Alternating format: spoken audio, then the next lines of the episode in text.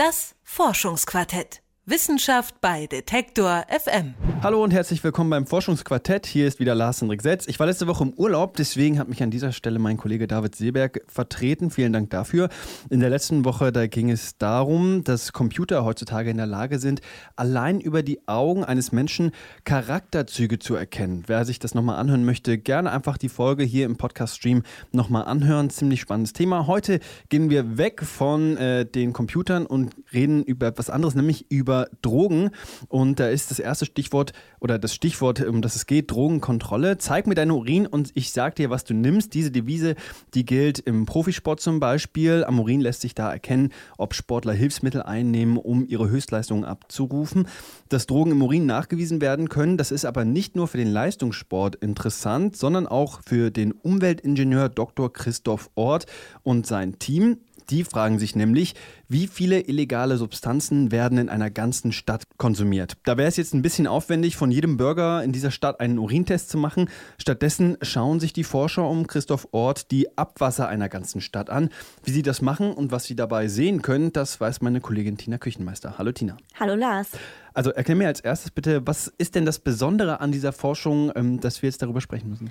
Also der Vorteil der Abwasseranalysen liegt ja eigentlich auf der Hand. Ne? Also wenn du eine Person befragst zu ihrem Drogenkonsum, kann das, was sie erzählt, wahr sein, kann aber auch nicht wahr sein. Und klar, Drogen ist irgendwie ein delikates Thema. Im Urin sind Drogenrückstände aber sehr objektiv nachweisbar. Auf die Toilette müssen wir auch alle irgendwann mal. Ja, auch der Gelegenheitskonsument, der nie in, bei einer Drogenberatung war oder in irgendeiner Statistik aufgetaucht ist. Und genau deswegen hat Christoph Ort zusammen mit seinem Team eine Methode entwickelt, über die diese Rückstände von illegalen Substanzen dann im Abwasser halt nachgewiesen werden können. Das ist also ein zusätzliches Puzzleteil und ergänzt die bisherige Forschung äh, und die bisherigen Erkenntnisse über Drogen sehr gut. Also ich fasse das nochmal zusammen. Bisher hat man mehr so auf Befragungen geschaut, auf Selbstauskünfte und jetzt kommt eben diese Abwasseranalyse dazu. Wie genau funktioniert denn die? Ähm, das habe ich mir von Dr. Ort erklären lassen. Der hat äh, Umweltingenieurwissenschaften studiert und leitet nun ein Team im Bereich Siedlungswasserwirtschaft an der EWAG. Das ist so ein Wasserforschungsinstitut in Zürich. Sammeln wir Abwasserproben von Kläranlagen.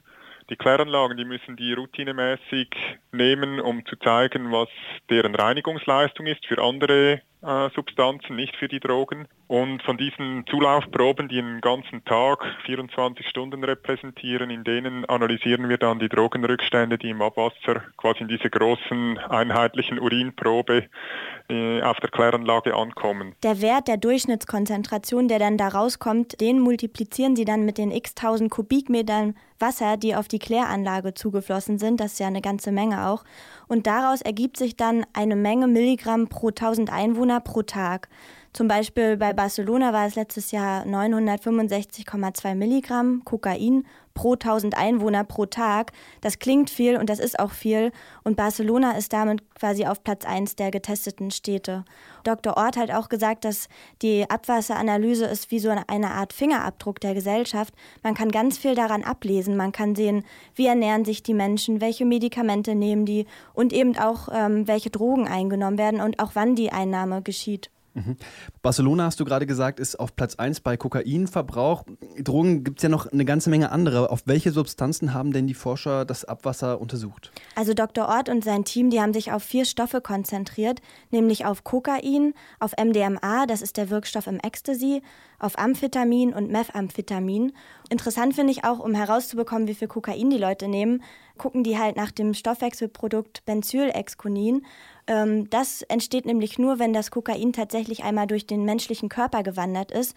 Und dann können sie halt sehen, also da kann man das unterscheiden, dass das Kokain nicht bei einer Razzia irgendwie in die Toilette geschmissen wurde und gar nicht von Leuten eingenommen wurde. Also es geht tatsächlich um konsumierte Drogen, die da nachgewiesen werden können. Äh, eine bekannte Droge, deren Legalisierung in den Medien ja auch immer wieder ein Thema ist oder potenzielle Legalisierung, die kam jetzt hier gar nicht vor, nämlich Cannabis. Was ist denn damit?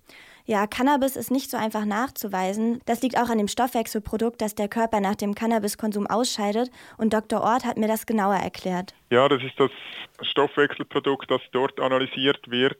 Das THC-COOH, das ist einerseits wird es in sehr kleinen Mengen nur ausgeschieden vom menschlichen Körper und zweitens absorbiert es an partikuläre Stoffe und drittens ist die Analytik, rein die chemische Analytik, sehr viel schwieriger und deshalb gibt es hier noch sehr wenig Daten, die wirklich vergleichbar sind. Das klingt jetzt alles spektakulär. Die Forschung, die ist ja in 60 Städten, glaube ich, durchgeführt worden. Was kann man denn jetzt daraus äh, ableiten eigentlich für diese Städte? Also die Daten ähm, sind sehr objektiv. Also sie zeigen, wie viele Drogen, welche genau und wann die konsumiert wurden. Die Daten sind außerdem vergleichbar, also man kann äh, dadurch regionale Unterschiede sichtbar machen. Zum Beispiel ist rausgekommen, dass in Dortmund mehr Kokain konsumiert wird als in Berlin. Der Vorteil, wie gesagt, es sind, man kann objektive Aussagen treffen über ein Gebiet, das viele Menschen einschließt. Gleichzeitig ist es aber auch ein Nachteil. Man kann jetzt nicht über individuelle Konsumgewohnheiten Aussagen treffen. Es gibt äh, schwankende ähm, Reinheitsgehalte von den illegalen Drogen. Also je nachdem, wie rein das Kokain zum Beispiel ist, das die Leute konsumieren, äh, beeinflusst das natürlich auch, was äh, im Abwasser gefunden wird, was nicht unbedingt gleichzeitig heißt, dass mehr Leute Kokain nehmen. Also es können keine Rückschlüsse auf bestimmte Bevölkerungsgruppen gezogen werden. So, man kann nicht sagen, wie viele Leute nehmen die Drogen, wer genau, wie alt sind die. Man kann nicht sagen, wo kommen die Drogen her. Ne? Da braucht man auf jeden Fall noch andere Forschungsprojekte. Die Abwasseranalysen können herkömmliche Befragungen nicht ersetzen, aber sie können sie gut ergänzen. Okay, also wir brauchen immer noch die Befragungen etc. Als was Sie am Anfang gesagt haben, was passiert denn dann mit den Daten, die da erhoben werden? Wem genau nützen die und auf welche Weise?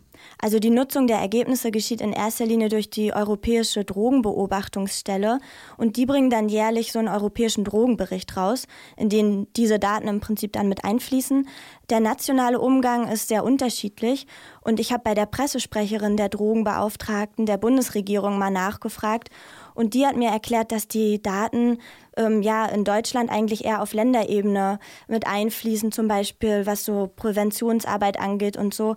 Aber ähm, ja, was ich erklärt habe, auch mit den Schwankungen im Reinheitsgehalt, die Daten sind zwar schon objektiv, aber sind halt doch dann in der äh, praktischen Anwendung äh, ist es doch noch ein bisschen schwierig. Okay, also da muss man noch äh, auf Bundesebene dann schauen, wie diese Daten einfließen können. Auf Länderebene passiert das schon. Du hast vorhin gesagt, dass das Abwasser so eine Art Fingerabdruck der Gesellschaft ist. Und da frage ich mich, wie viele Aussagen kann man denn dann zum Beispiel über kleinere Gruppen treffen, über Haushalte etc. Und da kommt mir dann als nächstes der Begriff Datenschutz in den Kopf. Ist das denn auch gefährlich, wenn immer mehr Informationen über uns dieser Art, über unser Abwasser zum Beispiel gesammelt werden, sodass man weiß, was der Haushalt XY konsumiert?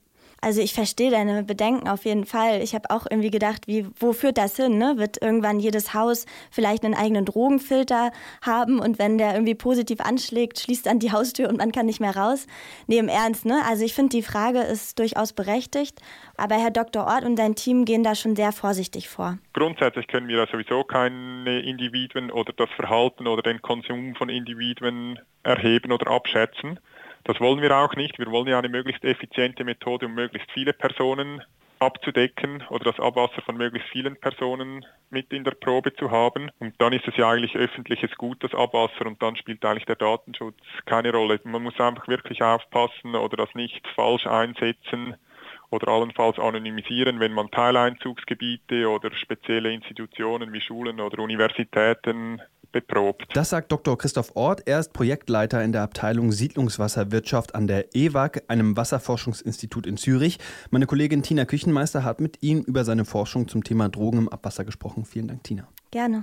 Und wer sich die Ergebnisse nochmal genauer anschauen will, der sollte mal auf die Website des European Monitoring Center for Drugs and Drug Addiction gucken oder einfach googeln.